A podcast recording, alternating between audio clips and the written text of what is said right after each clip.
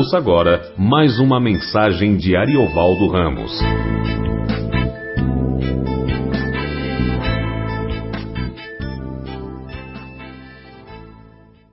Ok, boa noite, graça a paz do Senhor. É sempre bom estarmos juntos. Vamos a continuar nosso estudo em João, capítulo 13, versículos a partir do verso 18.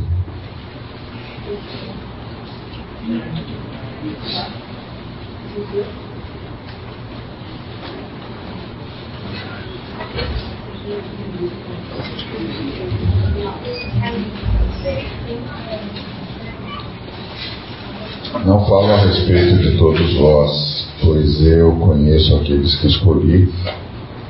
É antes para que se cumpra a Escritura. Aquele que come do meu pão levantou contra mim seu calcanhar. Desde já vos digo, antes que aconteça, para que, quando acontecer, que creais que eu sou. Em verdade, em verdade vos digo, quem recebe aquele que eu enviar, a mim me recebe. Quem me recebe, recebe aquele que me enviou. Ditas estas coisas, angustiou-se Jesus em espírito e afirmou: Em verdade, em verdade vos digo que um, um dentre vós me trairá. Então os discípulos olharam uns para os outros, sem saber a quem ele se referia. Ora, ali estava aconchegado a Jesus um dos seus discípulos, a quem, aquele a quem ele amava. A esse fez é, Simão Pedro sinal, dizendo-lhe: Pergunta a quem ele se refere. Então, aquele discípulo, reclinando-se sobre o peito de Jesus, perguntou-lhe: Senhor, quem é? Respondeu Jesus: É aquele a quem eu der o pedaço de pão molhado. Tomou, pois, um pedaço de pão e, tendo molhado, deu a Judas, filho de Simão Iscariotes. E, após o bocado, imediatamente entrou nele Satanás. Então disse Jesus: O que pretendes fazer? Faz-o depressa. Nenhum, porém, dos que estavam à mesa percebeu que fim lhe dissera, a que fim lhe dissera isto. Pois, como Judas era quem trazia a bolsa, pensaram alguns que Jesus lhe dissera: Compra o que precisamos para a festa e lhe ordenara que desse alguma coisa aos pobres. Ele, tendo recebido o bocado, saiu logo. E era noite. Obrigado, Senhor por tua misericórdia e bondade, por teu amor, por tua palavra, porque o Senhor tem sempre uma palavra para nós e a tua palavra nos cura, nos liberta, nos ajuda e que possamos aprender isso sempre. Em nome de Cristo Jesus, oramos para que a tua palavra produza em nós a tua vontade. Nós a recebemos, nós a acatemos e nós nos colocamos à disposição da tua palavra, para que ela produza em nós o fruto do teu querer. Em nome de Cristo Jesus. Amém. Bom, Jesus está. É, se preparando para um momento terrível. É, a cruz, é a cruz é sempre terrível. Mesmo quando ela já está na já está no horizonte da gente, como era o caso de Jesus, já estava no horizonte dele. Não era algo que ele não soubesse que viria.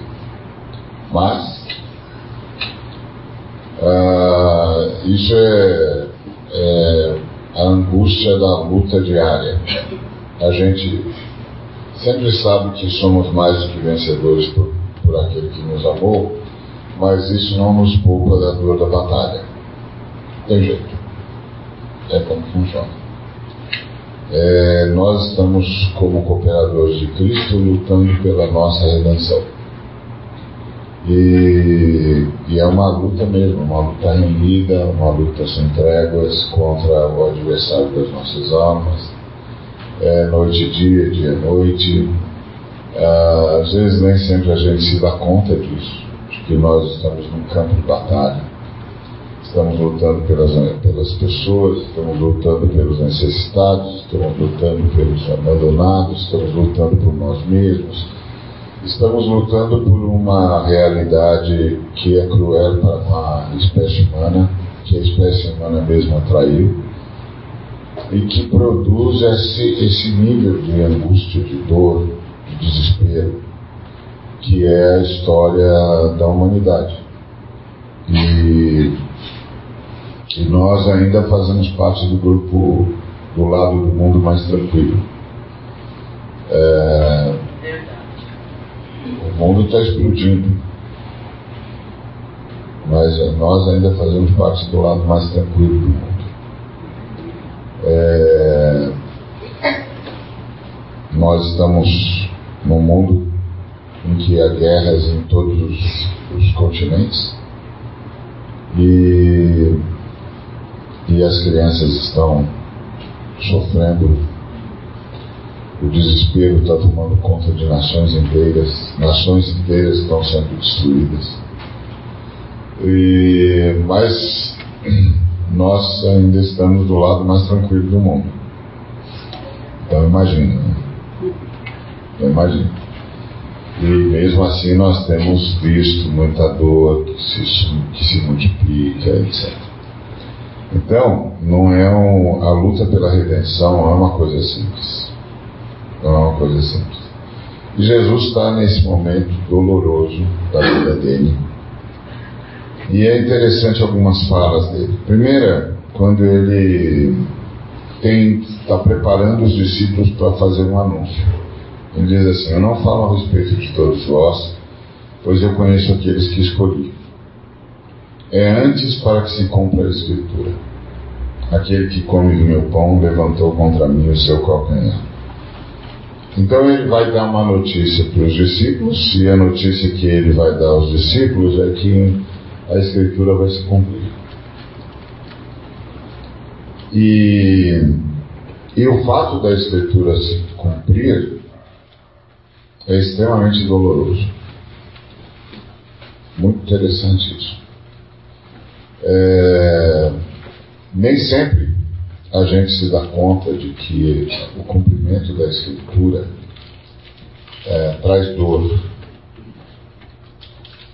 E, e, é profundo essa, esse momento de Jesus. Porque ele, o que ele está dizendo é ah, eu tenho alguma coisa para dizer para vocês, ah, não se referem a todos vocês, mas eu tenho de dizer porque a Escritura vai se cumprir.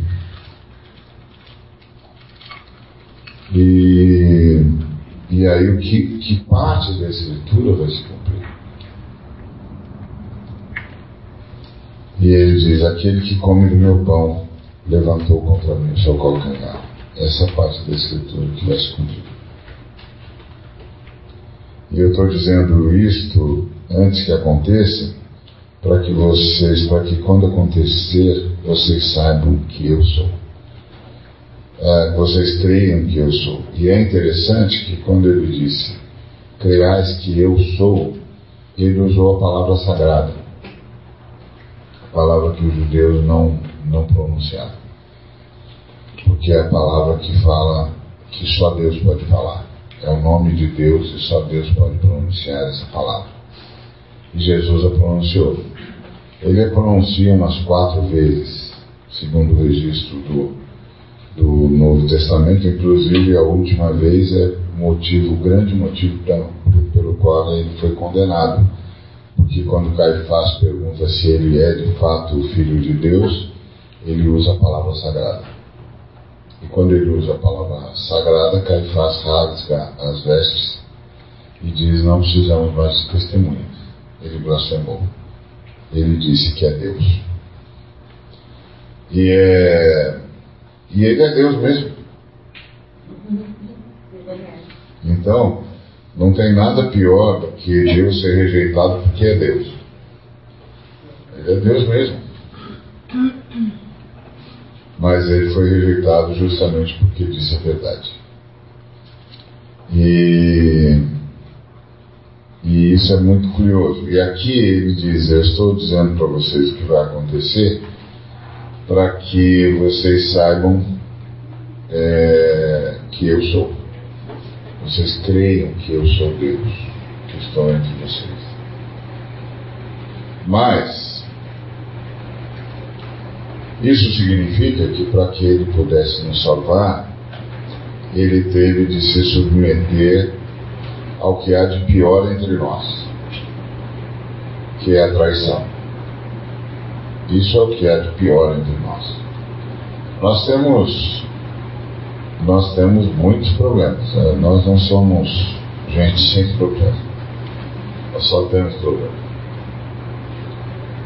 Mas isso é o que é de pior. No entanto, ele lavou os pés do traidor e o preparou para a ceia.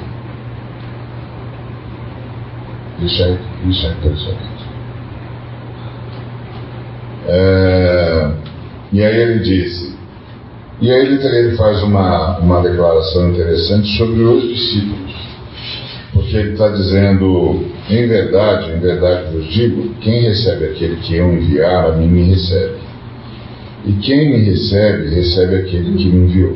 Então ele, ele, ele fala de três personagens nesse versículo ele fala: o primeiro personagem é aquele que ele enviar.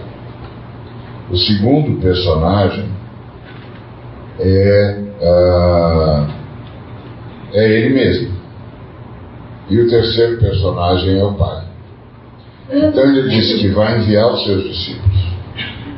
Então ele está dizendo: a traição não vai interromper o ministério.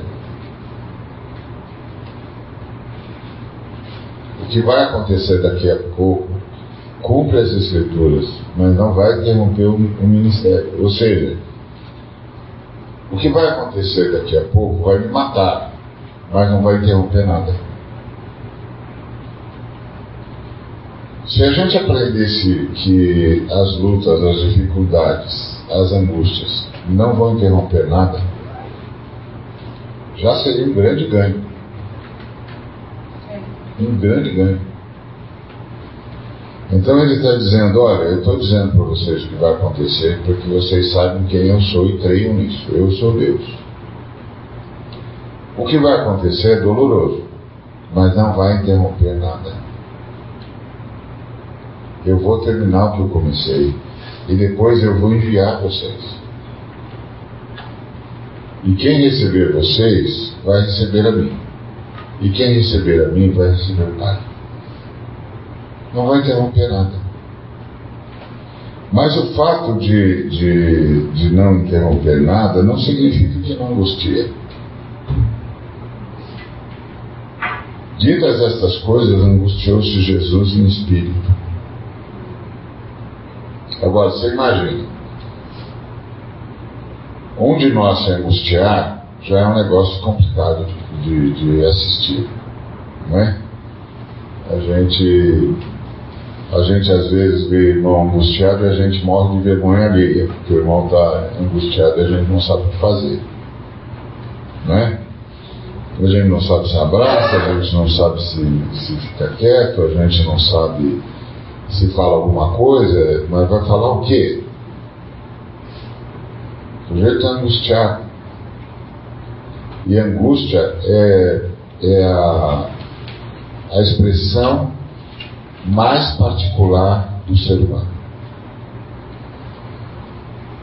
Não tem como, não tem como traduzir isso.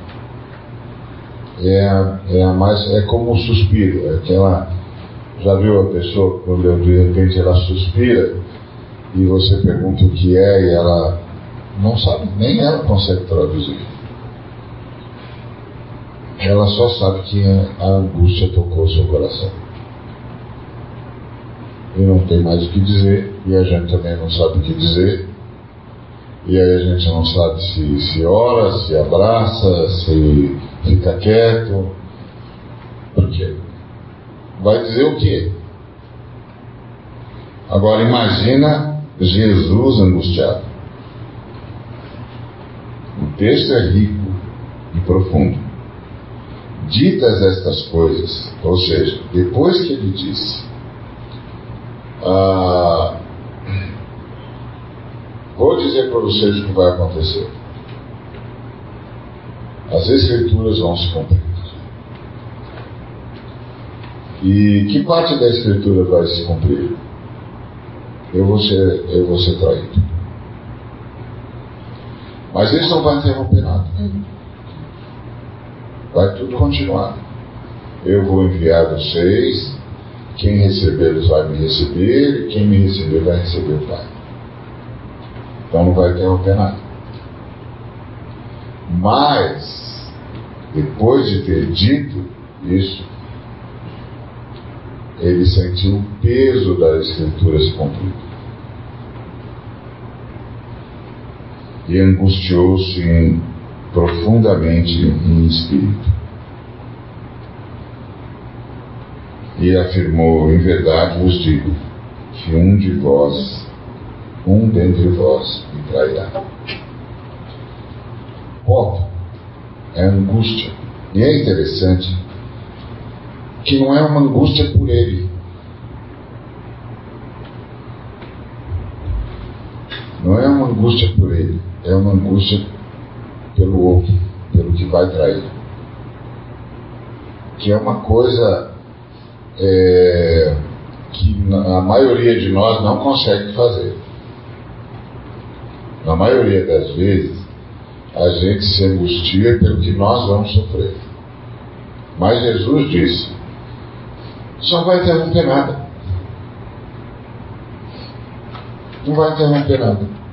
Eu ainda vou enviar vocês. Quem receber vocês vai me receber. E quem me receber vai receber o Pai. Bom, então o car a carruagem vai andar. É, a carruagem vai andar.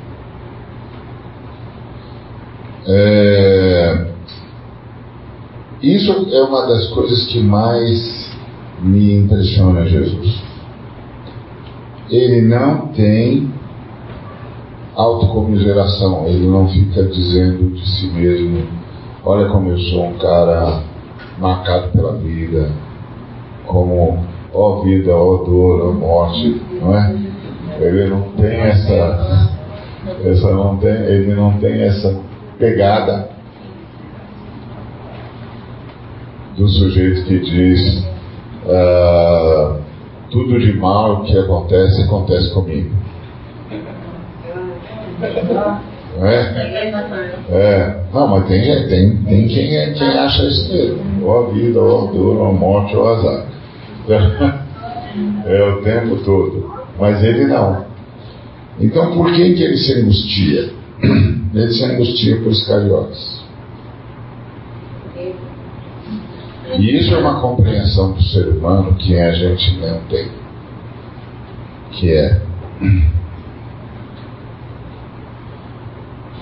quanto vai custar para esse ser humano ter caído no que caiu? Quanto vai custar para esse ser humano ter ido para onde foi? Quanto vai custar para esse ser humano ter sido possuído como foi, ou como será. Essa é a questão. Os discípulos, claro, ficaram querendo saber quem é quem, a curiosidade mórbida do ser humano, né? Que é. Imagina, você está com, com 11, 12 discípulos que andam com você durante três anos. Mas andam, andam, né? Dormem no mesmo, no mesmo, na mesma casa, participam de todos os milagres, comem do mesmo pão, uh, andam juntos pelas mesmas estradas. Então, são duas pessoas que andam com você, com quem você anda. E aí ele diz que um dos, dos tais uh, vai trair. E ao invés deles entrarem numa crise, morbidez humana.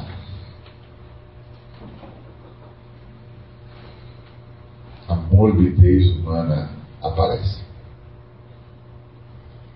Ao invés de aparecer um clamor como, Senhor, como é que a gente pede isso? Senhor, não é possível. Não, não, não é possível. Uh, o que, que a gente faz? Como é que a gente faz? Não tem nada que a gente possa fazer. Quem é? Deixa a gente falar com ele. Não. A morbidez humana. A curiosidade mórbida do ser humano. quer saber onde é que está, quem é que é a ferida aqui, quem é o problema, e não como a gente cura isso, como a gente ajuda, como a gente tira esse, muda esse quadro. E isso é uma coisa que a gente precisa aprender.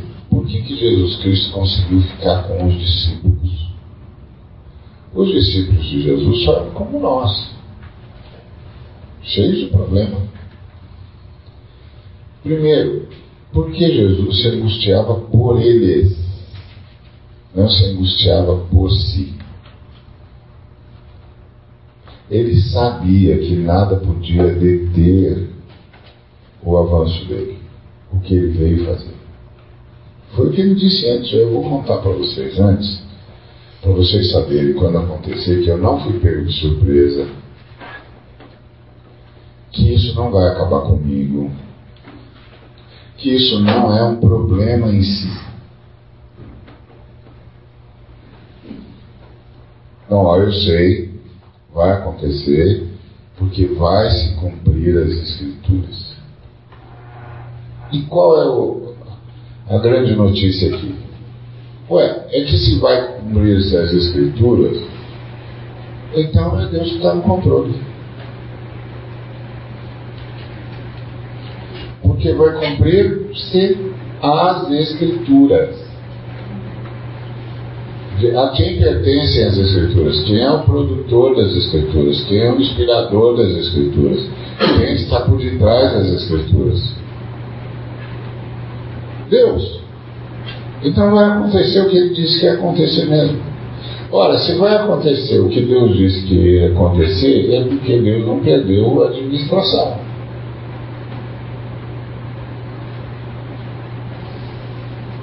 Olha aí, pessoal. Vai acontecer o que ele disse que ia acontecer. Ah, então está tudo dentro do cronograma. Tá certo? Então está tudo dentro do cronograma. A cronologia está legal. Ele não perdeu a mão do negócio, não escapou dele e não se perdeu.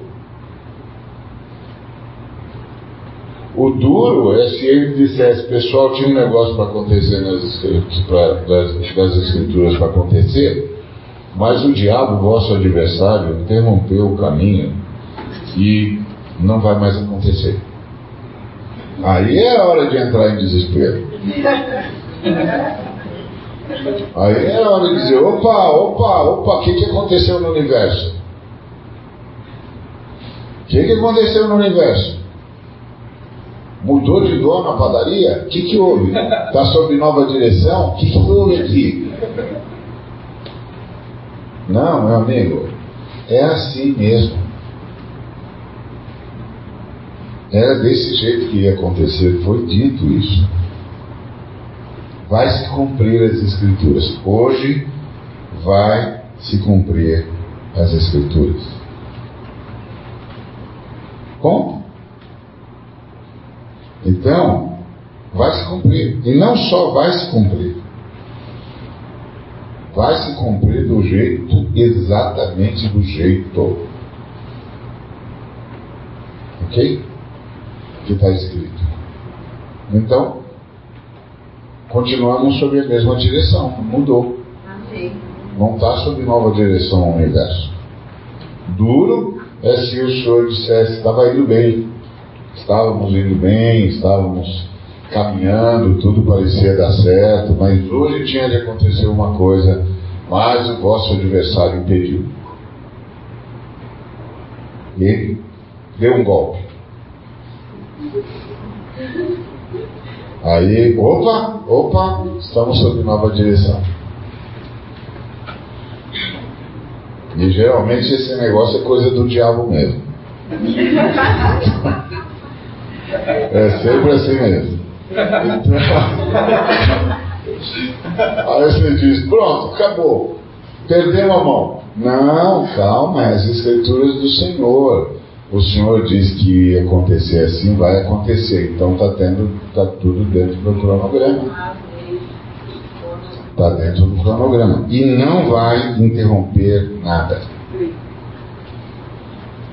Eu ainda vou enviar vocês. Quem recebê-los vai me receber. E quem me receber vai receber o Pai. Então isso é uma outra coisa que a gente precisa lembrar. Que a gente ainda é porta-voz do Senhor, apesar de nós mesmos. E olha que os discípulos reagiram da pior forma possível, porque ao invés de tomar aquela posição de como é que a gente faz para impedir isso, eles foram tomados pela morbidez. Quem é, quem é, quem é, quem é, quem é, quem é? É o espírito da fofoca, não é? Quem foi? Quem foi? Quem foi? Meu, o mundo está acabando, um montão de gente vai morrer, o homem vai ser entregue, e você está querendo saber quem foi? Quem é, quem é? É, fala aí, fala aí, pergunta para ele, pergunta para O que, que deu nisso, pessoal? Mas isso é muito comum na luta contra o, o, o adversário. Não são poucos entre os nossos que ficam entorpecidos. E, é, e é entorpecimento mesmo. O cara não percebe o que está acontecendo. Então, é, aquele que come do meu pão levantou contra mim seu calcanhar. E, e isso é e isso é, é, é, uma, é uma imagem terrível, porque você sabe como os judeus participavam da mesa, eles não se sentavam em cadeiras como nós. Cadeira é uma, é uma invenção dos egípcios. Uh, eles sentavam-se em poltronas. Poltrona não, almofada, né? É, não é poltrona que chama aquilo lá, é almofada. Então aquelas almofadas grandes e tal. É, mas ficavam todos inclinados. Então levantar para mim o calcanhar é assim, eu, nós estamos todos inclinados, cada um na sua, na sua almofada, e aí o camarada está na minha frente comendo do, do mesmo pão que eu estou servindo e de repente ele pega com o calcanhar e atinge o meu queijo. Come do meu pão, atinge o meu queijo com o calcanhar. E, e você é um quadro, é uma imagem terrível, né? Alimentei o sujeito e o sujeito é, simplesmente desfechou um golpe fatal. Que foi o que aconteceu. Mas o, a, a, duas coisas são impressionantes na reação de Jesus, na, na fala de Jesus sobre isso. Primeiro, isso não vai alterar nada. Então, essa é uma coisa que se a gente ganhar, é. Tá difícil, irmão. Tá, não vai alterar nada, tá? O que o Senhor disse a seu respeito, Ele vai fazer. Não vai alterar nada. Segundo, não estranhe o fogo ardente que há entre vocês. As Escrituras estão se cumprindo. Então não mudou a administração. Não estranhe. Acontece mesmo. Mas isso não vai interromper nada. Isso só significa que aquele que já sabia disso já reagiu a isso. Então vocês ainda serão salvos, vocês ainda serão empoderados pelo Espírito Santo, vocês ainda serão enviados e vocês ainda serão os porta-vozes de Deus. E mais do que os porta-vozes de Deus, vocês serão ah, aqueles por meio de quem Deus irá. Quem receber a vocês, me receberá. E quem me receber, receberá o meu Pai. Não vai mudar nada. Eu vim para salvá-los, eu vim para empoderá-los, eu vim para fazer de vocês caminhos de Deus. Então, não sei se você já se, já se viu assim, mas devia. Você é um caminho de Deus.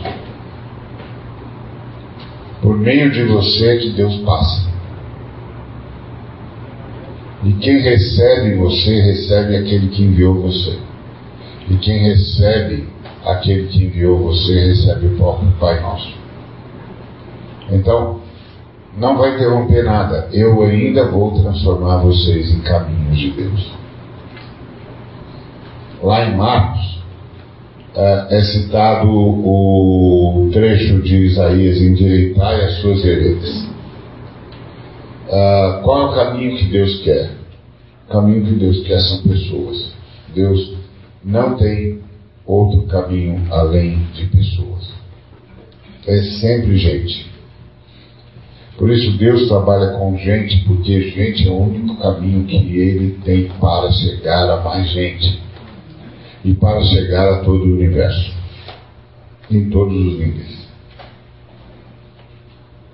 É, é uma coisa que a gente nem sempre se dá conta. Não tem mágica, tem gente. Gente, gente amada por Deus. Então, ah, se você, quando você sai para a sua atividade, seja ela qual for, você pode sair como alguém que vai enfrentar um, engolir um leão, lutar com um leão, ou você pode sair como um caminho de Deus. Se você sai como um caminho com essa consciência de que você é um dos caminhos que Deus usa, você está pronto para enfrentar um infortúnio, porque você saberá que o infortúnio não alterará nada. Você ainda será quem é, ainda será um instrumento do Senhor para que o Senhor chegue onde quer que ele queira chegar, através de você. O infortúnio não vai alterar nada. É isso que Jesus está dizendo. Ora, um de vocês vai me trair, mas isso não vai mudar nada. Vocês ainda serão empoderados, eu ainda irei através de vocês. Quem receber vocês me receberá, e quem receber a mim receberá o Pai. Não vai mudar nada. Então, se eu aprender isso, que eu, por graça de Deus, como ao lado dos meus irmãos, sou um caminho de Deus, um caminho que Deus usa para chegar aonde Ele quer chegar, as pessoas a quem Ele quer chegar às realidades às quais ele quer chegar. O que que isso faz comigo? Faz com que eu não seja derrotado por nenhum infortúnio. Não importa o infortúnio. Isso não vai mudar nada. Eu ainda sou um dos caminhos de Deus. Deus ainda vai passar. E o Cristo ainda vai chegar e o Pai vai chegar junto. E isso é verdade para as pessoas com quem eu vou conversar, com quem eu vou interagir, a quem eu vou abençoar com a minha presença, com a minha vida, com a minha palavra. Isso é verdade para situações nas quais eu vou me envolver. O Senhor vai chegar lá. O Senhor vai chegar lá. Agora, não significa que não haverá infortúnios. Só que o infortúnio não muda o quadro. Não significa que a lojinha mudou de administrador. Não. É isso mesmo, é assim mesmo. Tem aquele que recebe e aquele que não recebe. Então, quem é o sujeito que vai trair? É o cara que não me recebeu. Andou lado a lado comigo, mas não me recebeu. Comeu do mesmo pão que eu, mas não me recebeu.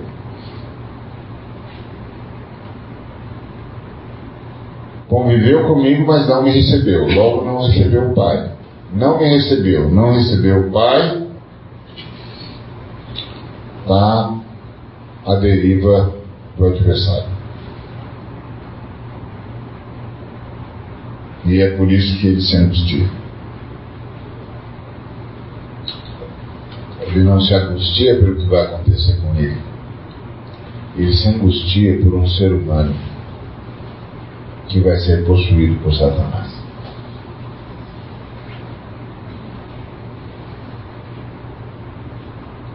Um dia a gente aprende isso.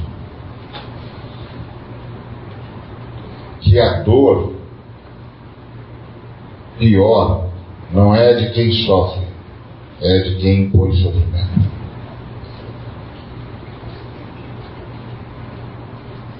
Não parece, né? Parece que o que impõe sofrimento é o sujeito que está marcado por toda sorte de pecaminosidade, que parece o cara que vai que triunfou, que parece que é o cara que está lá com toda a sua morbidez,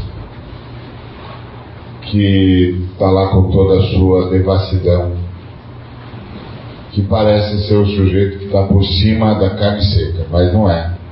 Esse, obrigado, queridão. E esse, esse cara é o cara que Satanás possuiu. E ele não tem ideia do que, que isso custa. Ele não tem ideia do que é que isso custa. E é por isso que Jesus se angustia. Não se angustia por ele. Porque em relação a ele, ele já tinha acabado de dizer: não vai mudar nada.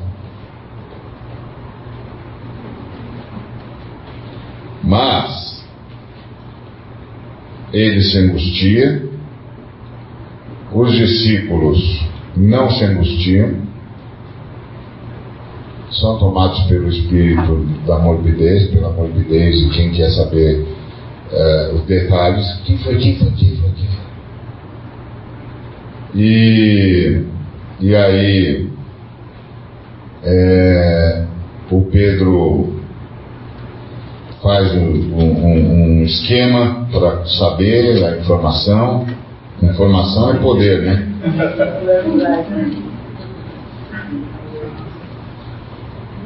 Não é isso? Informação é poder.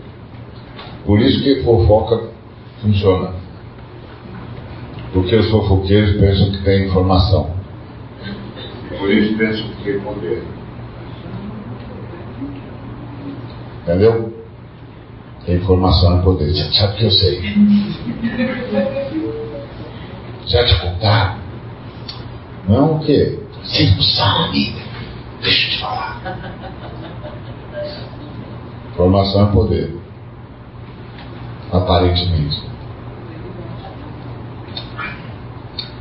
Então, mas saber sem de fato ter o que fazer com aquela informação é só morbidez.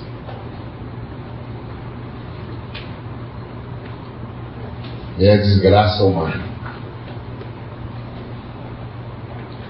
E aí eles criam, eles criam um esquema e, e, e ele pergunta e Jesus conta. Isso aqui é cruel.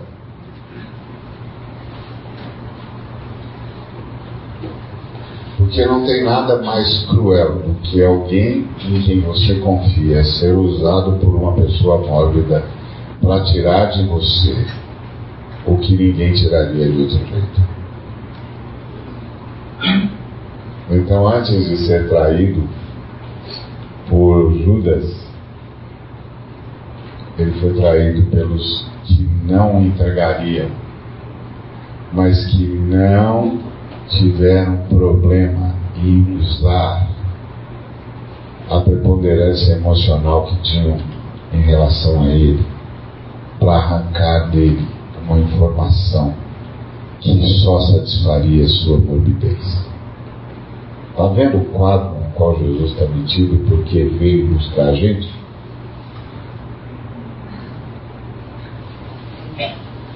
Está vendo? Isso aqui é assustador como o Pedro usa o João e o João se deixa usar.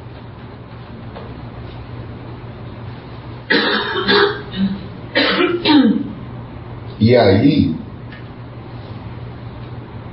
se utiliza da profunda amizade que tem com Jesus para tirar de Jesus o que os outros discípulos não tirariam, só para satisfazer a morbidez do grupo.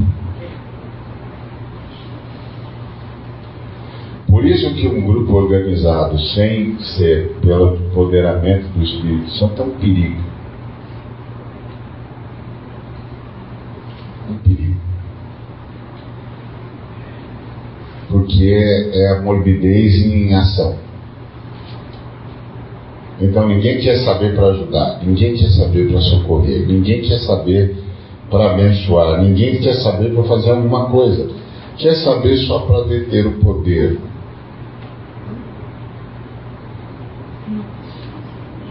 E em nome desse seu, desse falso poder, usa o que há de mais sagrado, que é a amizade, que é a comunhão que é a, aquela sensação de que eu estou falando algo para alguém em quem eu posso confiar. E aí descubro que essa pessoa está manipulada pelo grupo.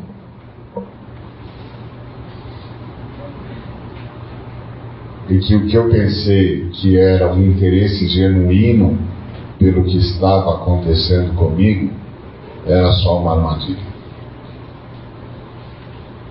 Para saber o que eu não tinha ainda informado. É, Jesus experimentou o ser humano. Jesus experimentou o ser humano é um infortúnio da queda humana. Mas, que bom que Jesus disse: isso não vai interromper nada. Eu ainda vou enviar vocês, eu ainda vou empoderá-los. Vocês ainda serão um caminho através do qual eu chegarei a todas as etnias, a todos os povos do mundo. O Senhor ainda passará por você. E essa é a esperança da humanidade. A única esperança, que nos mantém a, a, a, em pé diante de todos os nossos pecados, nossos, nossos queixumes, nossas morbidezas, é, enfim, o que nos mantém em pé é que o Senhor não tem outro caminho. E não quer outro caminho além de nós. O caminho do Senhor não é institucional, o caminho do Senhor é gente. É por meio de gente que ele passa. É por meio de gente que ele chega. Então, é, o consolo de Jesus chega através do seu abraço. A sabedoria de Jesus chega através da, das palavras de, de graça que você pode falar. A evolução de Jesus chega através da sua, do seu engajamento. A salvação de Jesus chega através da sua pregação. A multiplicação de peixes e pães de Jesus chega através da sua solidariedade. O caminho de Jesus é sempre gente. E ele disse: não vai mudar nada. Às vezes você tem a impressão que o diabo está fazendo uma campanha de esclarecimento. É verdade. Ele está dizendo para Jesus: Deixa eu dizer para você exatamente o que, essa gente se tornou. Você vai mesmo dar a sua vida para essa gente?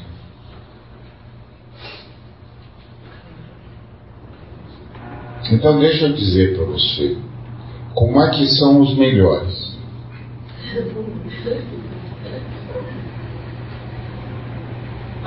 E daí você pode projetar como é que devem ser os piores. Você vai mesmo dar a vida para essa gente?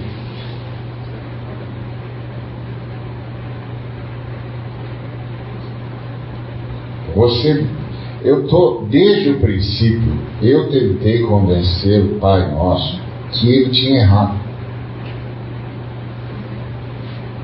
O cara que tinha de representá-lo no universo era eu. Eu disse para os meus colegas: eu serei semelhante ao Altíssimo. Mas o Altíssimo decidiu que os homens seriam semelhantes a ele. E desde o princípio eu estou dizendo para o Altíssimo, o Senhor escolheu mal.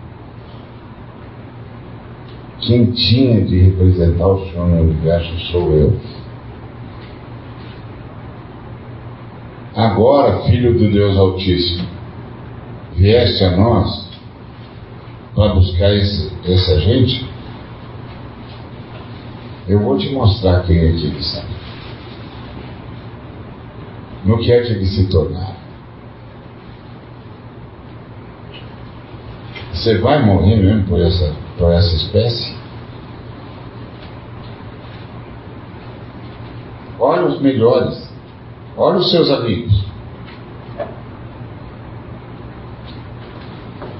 Não olha para os seus inimigos, não. Olha para os seus amigos. Olha o que os seus amigos estão fazendo com você. Seus amigos não conseguem ficar orando com você. Seus amigos não conseguem acompanhar você. Seus amigos não conseguem ficar com você meia hora orando.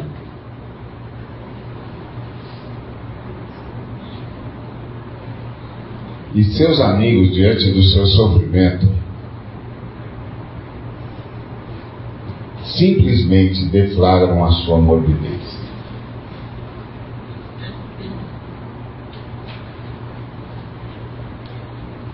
É essa gente mesmo que você quer como imagem semelhança sua? É por meio dessa gente mesmo que você quer ser reconhecido? É por isso que é extremamente importante o versículo 20, quando Jesus diz: Não vai mudar nada. Eu ainda vou empoderar vocês. Eu ainda vou enviar vocês. E será através de vocês que eu chegarei a outras pessoas. Que eu chegarei no mundo todo. E quem receber vocês, me receberá. Olha que confiança que ele tem em mim, em você, na sua igreja. Quem receber vocês, me receberá. E quem me receber, receberá o Pai nosso. Não vai mudar nada. Cumpriu suas escrituras. Ninguém vai me fazer mudar de ideia em relação a vocês. Você devia ficar feliz, porque ninguém vai fazer o Pai Nosso mudar de ideia em relação a você. Ninguém vai fazer Jesus é, mudar de ideia em relação a você. E todas as vezes que você cede para o diabo, e eu cedo, todos nós cedemos, é como se o diabo dissesse, aí ó, mas aí a palavra de Jesus ecoa no universo. Ninguém, ninguém vai me fazer mudar de ideia em relação a ele. É a grita do Paulo. Quem pode me afastar do amor de Deus por mim? Quem vai fazer Deus deixar de me amar? Ninguém. Nem a morte. Nada. Nada vai fazer Deus deixar de me amar. Então, é, aí essa morbidez toda aqui, aí Jesus diz: uh, é aquele a quem eu vou dar o pão embebido no vinho. Eu, é, esses dias eu estava lá na, na, em Bogotá e a gente fez a ceia na, junto com todos os pastores da visão mundial servimos a ceia para todos os 300 irmãos que vieram de todos os cantos do mundo. Então, o nosso o organizador da ceia, ele, ele, entre as várias possibilidades da ceia, ele optou pela, pela ceia anglicana, pelo jeito anglicano de, de ministrar a ceia. E o jeito anglicano de ministrar a ceia é o seguinte: eles pegam a, a, o que seria a hóstia, é muito parecido, e eles molham no vinho. Então você não toma o vinho, você, o, o, o, a pessoa vem, aí o, a gente estende para ele o pão, que é, são as, as hostiazinhas, ele pega o pão, né, para não ficar aquela coisa de que o sacerdote pegou, ele pega o pão, aí ele molha no vinho e ele é, come o pão embebido no vinho. E esse é o estilo anglicano de, de servir a ceia. Que não é o nosso. Vocês já sabem, né? Mas por que, que os anglicanos fazem isso? Porque é a ceia do Judas.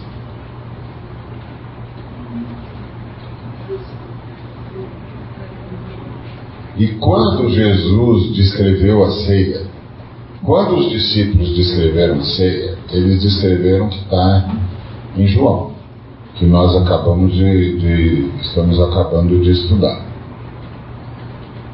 Mas quando Jesus descreveu a ceia, ele descreveu para Paulo.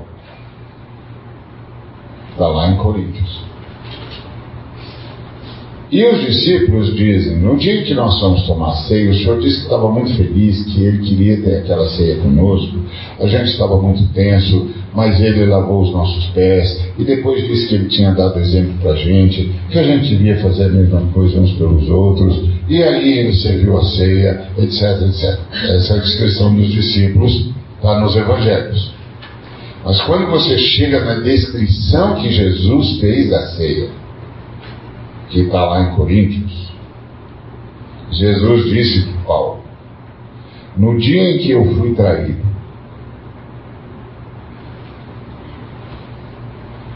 eu tomei o pão.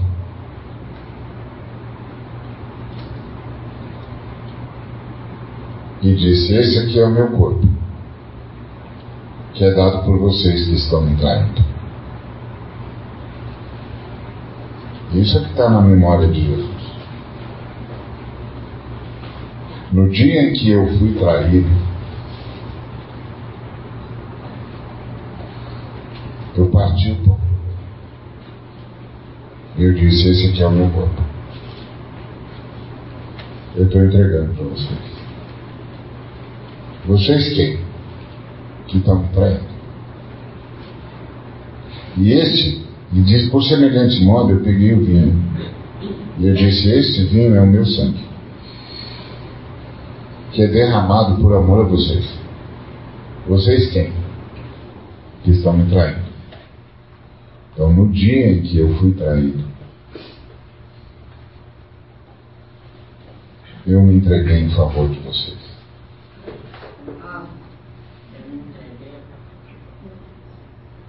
Por isso que os americanos dizem para os irmãos: morem no pão, porque ele deu a vida por nós que o traímos.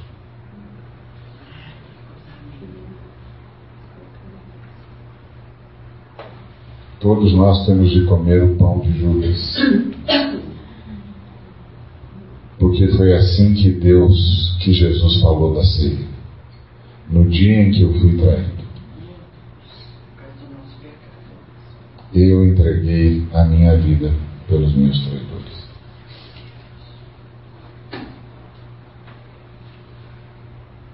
Então, por que é que Jesus consegue conviver com minha traição. Então toda vez que eu peco, eu sei que vocês não pecam, mas eu ainda peco. Então toda vez que eu peco, eu sei a quem trair.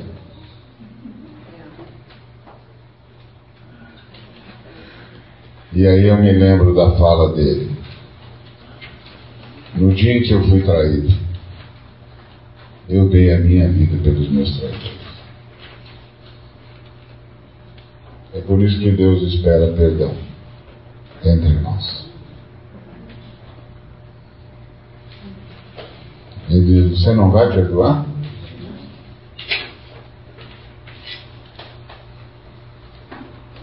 Você não vai perdoar? Você não vai?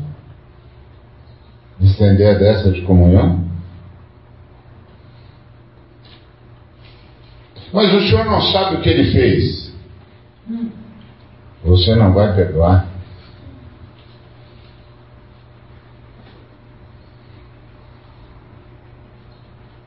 Você não vai molhar o pão no vinho e não vai entregar para ele? E você não vai se angustiar por ele?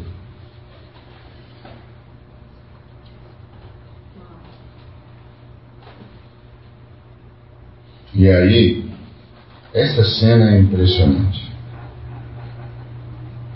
Ele molha o pão e entrega a Judas, o filho de Simão Iscariotes.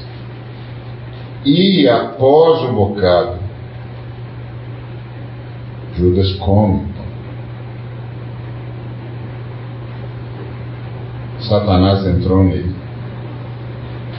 Então disse Jesus: Agora já é Satanás. O que pretendes fazer? Faz depressa.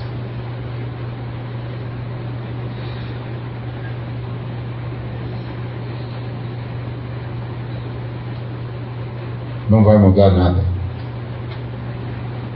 é para que se cumpra as Escrituras. E qual é a mensagem que está aqui? Satanás não tem como impedir a consecução do plano de Deus na minha e na sua vida. Aleluia. Você vai fazer? Então faz logo. Nós estamos com pressa aqui, meu amigo. Tem coisa para fazer. Entendeu? É, exatamente. Tem roupa no varal, tem que recolher isso aqui, tem roupa para passar. O que, que, você vai fazer? Faz logo, faz logo, faz logo, que nós vamos continuar aqui. Um dia você vai ter, vai descobrir que você não pode fazer nada. Não há nada que você faça que possa impedir o que o Altíssimo decidiu que fará. Então vai fazer alguma coisa? Faz logo. Faz, desocupa, desocupa. Agora, qual é a angústia do Senhor? Satanás entrou num ser humano que andou com Jesus.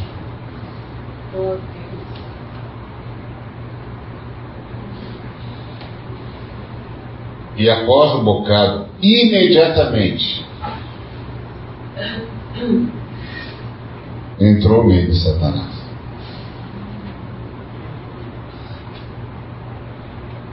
E Judas é o cara a quem Deus deu muita chance.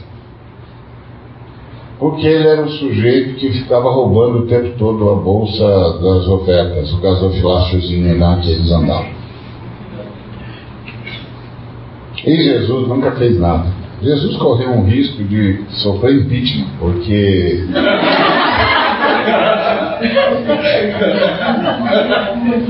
Porque é conivente com o ladrão. O senhor não está vendo que ele está roubando?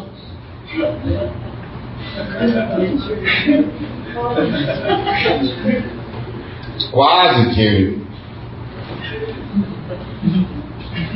Quase que ele sofre um ritmo aí. Bom, não é mais o senhor o Salvador.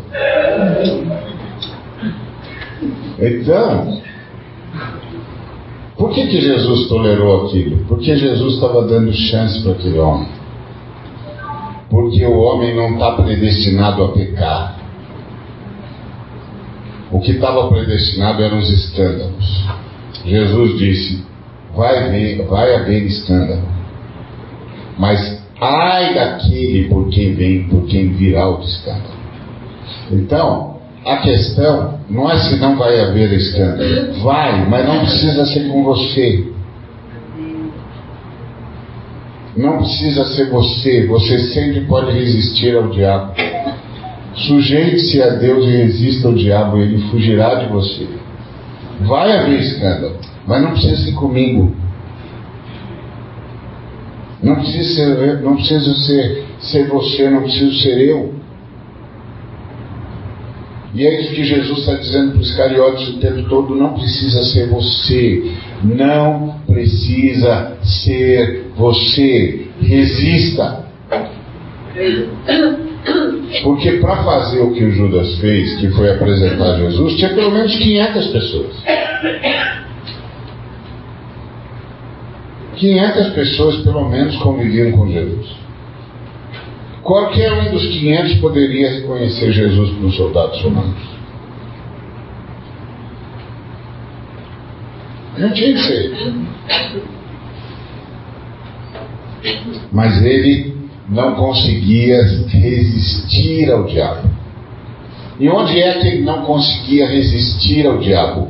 Não é naquele momento. É nos vários momentos em que ele estava cuidando da bolsa e não cuidava como Jesus pediu para ele fazer.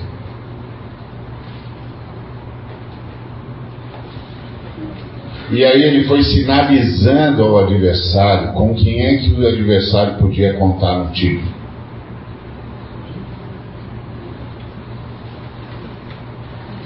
Com um sujeito que não consegue obedecer ao Senhor nas coisas mínimas.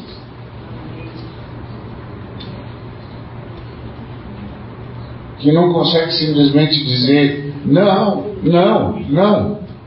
Isso não é a vontade do Senhor.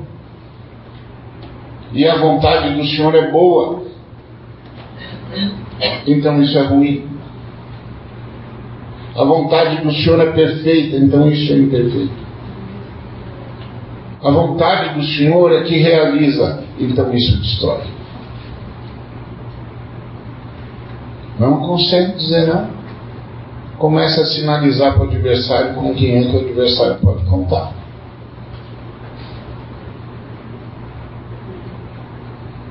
E Jesus dizendo: não precisa ser você. Arrependa-se agora, pede ajuda agora. Não precisa ser com você. Por isso que a comunidade tem que ser um lugar onde a gente possa pedir ajuda. Não pode ser o lugar da morbidez onde todo mundo quer saber quem é que foi. Porque no lugar da morbidez, onde todo mundo quer saber quem é que foi, está sabendo, está sabendo, você viu, você viu, você viu, não dá para pedir ajuda. Não dá para pedir ajuda, o camarada não consegue resistir ao inimigo. Não consegue se sujeitar a Deus. E às vezes, para fazer isso, precisa pedir para os irmãos orarem por mim. E precisa ter a coragem de dizer, irmão, é o seguinte: eu não estou conseguindo resistir o diabo. Eu não estou conseguindo me sujeitar a Deus. Eu preciso de ajuda. Aqui é o lugar para isso. Deveria. Deveria ser o lugar onde eu posso dizer, irmãos, me ajudem. Me ajudem. Eu não estou conseguindo me sujeitar a Deus num, num, num particular, num quesito, seja lá no que for. Eu preciso de ajuda. Orem comigo, orem por mim. Imponham as mãos sobre mim, ministrem sobre mim o poder da ressurreição. façam um círculo de oração em meu favor. Então, a morbidez é que substitui a oração. Porque a morbidez faz a gente falar entre nós o que a gente devia falar com Deus. Para que Deus intervisse, interviesse. Então, se Deus intervier, vai mudar. Se Deus interferir, vai mudar. Mas ao invés da gente falar com Deus para que Deus interfira, a gente fala entre nós. Falar entre nós é morbidez. É morbidez da fofoca. Você viu? Você viu? Olha lá. É.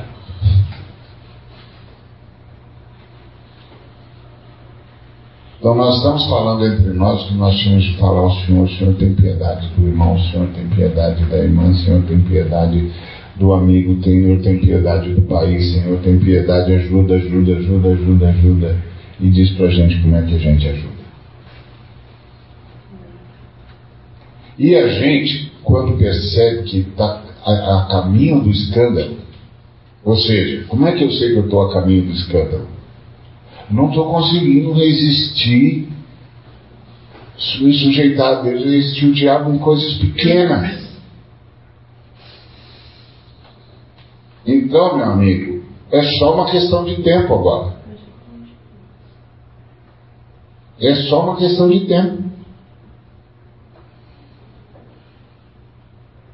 O escândalo virá através de mim.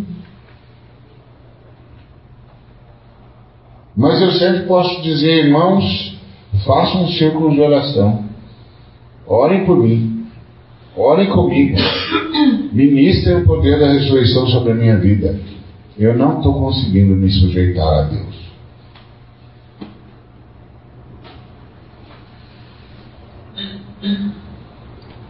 Esse é o ponto. E aí é interessante que Jesus então toma um pedaço de pão, molha e Satanás entra nele. Esse é o motivo da angústia de Jesus. Um ser humano possuído por Satanás.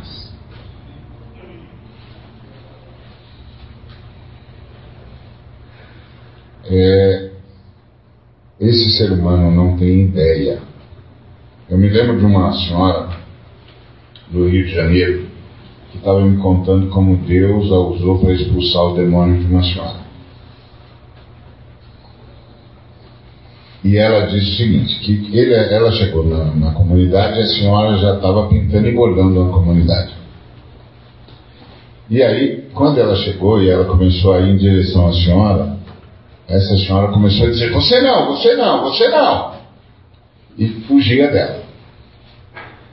Aí ela ia de novo onde estava a senhora e a senhora dizia: Você não, você não, você não. Fugia dela. E aí ia para um outro grupo infernizava o, o grupo. Aí ela ia de, de novo perto da senhora: Você não, você não, você não. Aí na terceira vez ela chegou perto da senhora, perguntou para alguém qual era o nome da senhora. Aí ela chegou perto da senhora e disse: Fulana, você quer mesmo viver assim? E aí naquele momento ela voltou e disse: Não, pelo amor de Deus, me ajuda. Aí ela diz: Confessa a Jesus Cristo agora. E o adversário vai embora. Essa é a ideia. Como nós podemos ajudar pessoas? Porque é uma angústia ser possuída, possuído pelo diabo.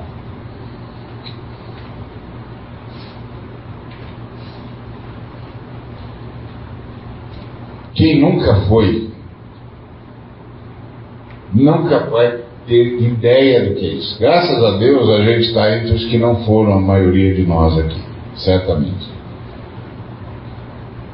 Não tem nada pior. Ninguém no universo nos odeia tanto Então, esse é o motivo da angústia. O texto diz: angustiou-se Jesus em espírito. Não pelo que ia acontecer com ele, mas pelo que ia acontecer com, com alguém que ele amava.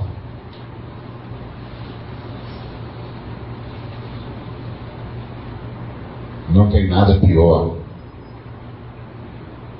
Nada pior do que isso pode acontecer com o ser humano.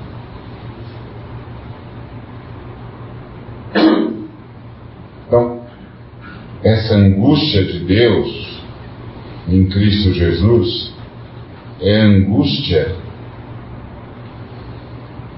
em relação ao ser humano que está se abrindo para se tornar meramente um processo do diabo um possuído pelo diabo.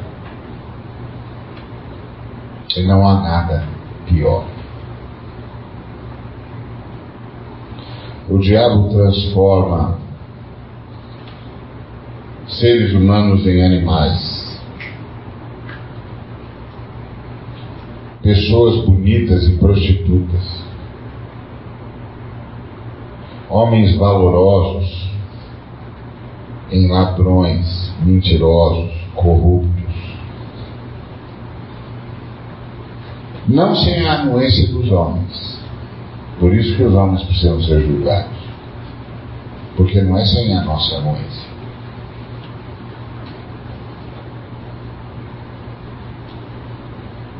Mas é uma angústia indescritível.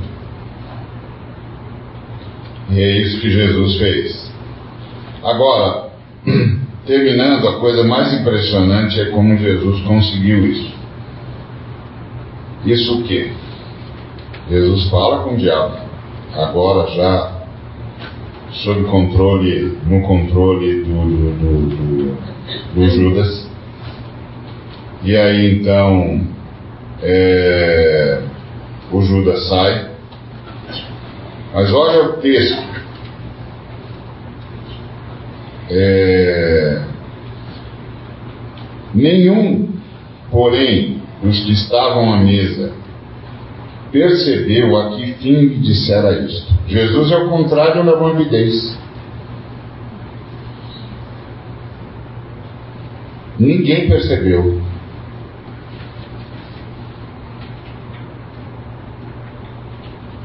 que Jesus estivesse denunciando.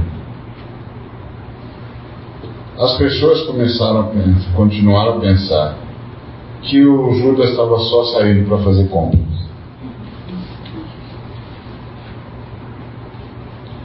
Quem é esse camarada que consegue tratar um ser humano possuído pelo diabo com tal respeito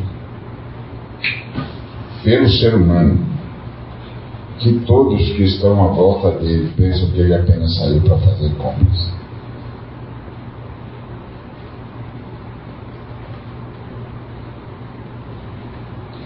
Essa é a raiva do diabo contra Deus.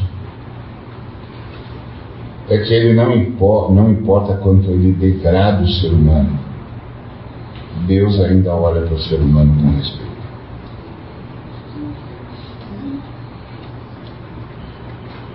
Isso é que faz o diabo ficar furioso com Deus.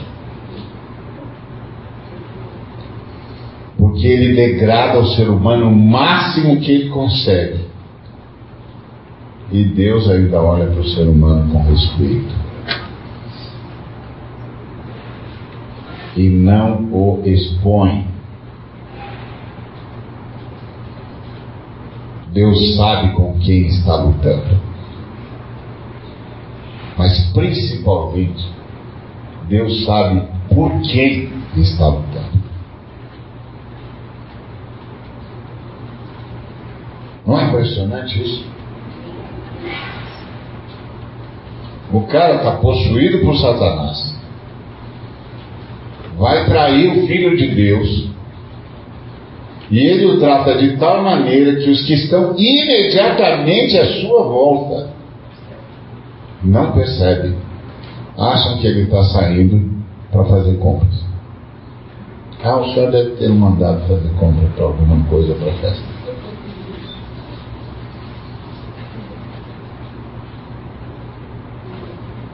E isso é que faz a gente olhar para um ser humano que pareça estar no fim da sua trajetória de destruição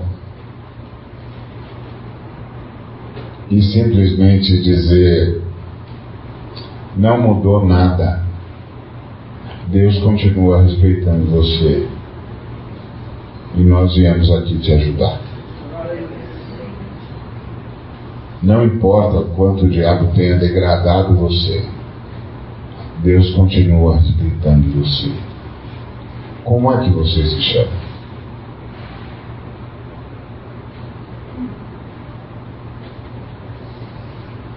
Que coisa impressionante. Isso aqui é o amor de Deus de um jeito que a gente fica assim, uau! Como é que ele fez isso?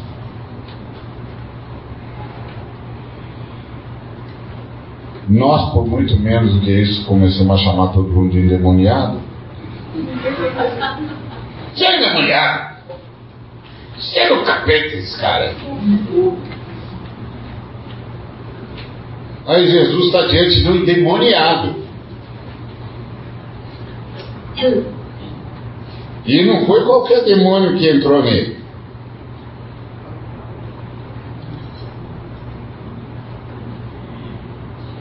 Não foi. Ele simplesmente é, diz: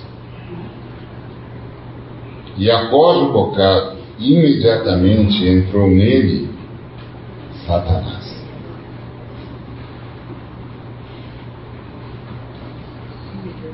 Não é qualquer, qualquer tranca-rua da, da, da, dessa esquina, não. Não é qualquer um, qualquer um é, é, é, demôniozinho grotesco que a gente cruza por aí. Pois Jesus em nenhum momento disse, vai ser um endemoniado.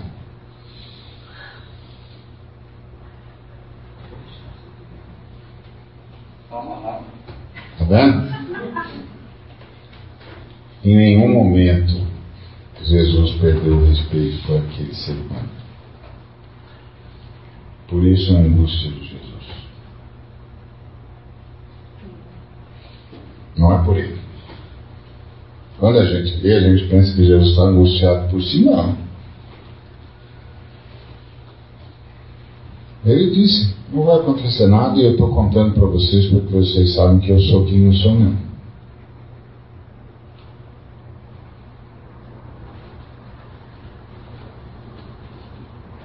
E isso é uma coisa fantástica. Por que, que eu posso chegar para qualquer pessoa em estado de pecado e dizer: fala com Deus? Porque eu sei que mesmo que o próprio Lúcifer estivesse possuindo aquela pessoa, Deus ainda o respeitaria como ser humano.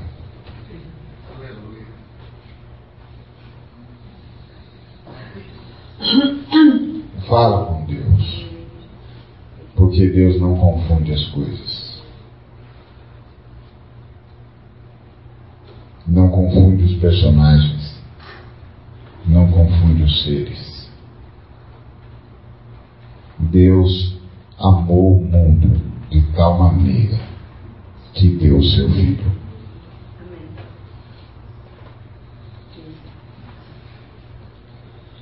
Se a gente pegar o espírito desse texto aqui, ah, isso muda a gente. Amém? Que o Senhor nos dê graça nos nossos relacionamentos. Amém. E que nós saibamos o que Jesus sabia com todas as letras.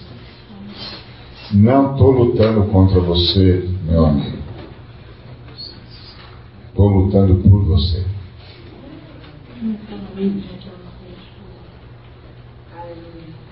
É outra história. Amém? Amém. Obrigado, Senhor, por mais essa porção da tua palavra tão rica, tão extraordinária, tão além de nós e ainda assim por nós. Como é bom saber que a tua glória passa pela nossa salvação. Bendito seja o teu nome. Pai nosso que estás nos céus. Bendito seja o teu nome por Jesus Cristo, teu Filho, nosso Senhor. Pela presença poderosa do Santo Espírito, nosso condutor. Obrigado, Pai. Recebe nossa gratidão. Em nome de Jesus. Que a graça de nosso Senhor e Salvador Jesus Cristo que o amor de Deus, a unidade da Trindade e a unidade com a Trindade e a comunhão, a amizade, a presença, a sabedoria, a condução do Espírito Santo seja com cada um dos irmãos e irmãs e com todo o povo de Deus, hoje e para todos sempre. Amém. Amém. Uma semana de paz. Lembre-se, o Senhor está lutando por você. Amém.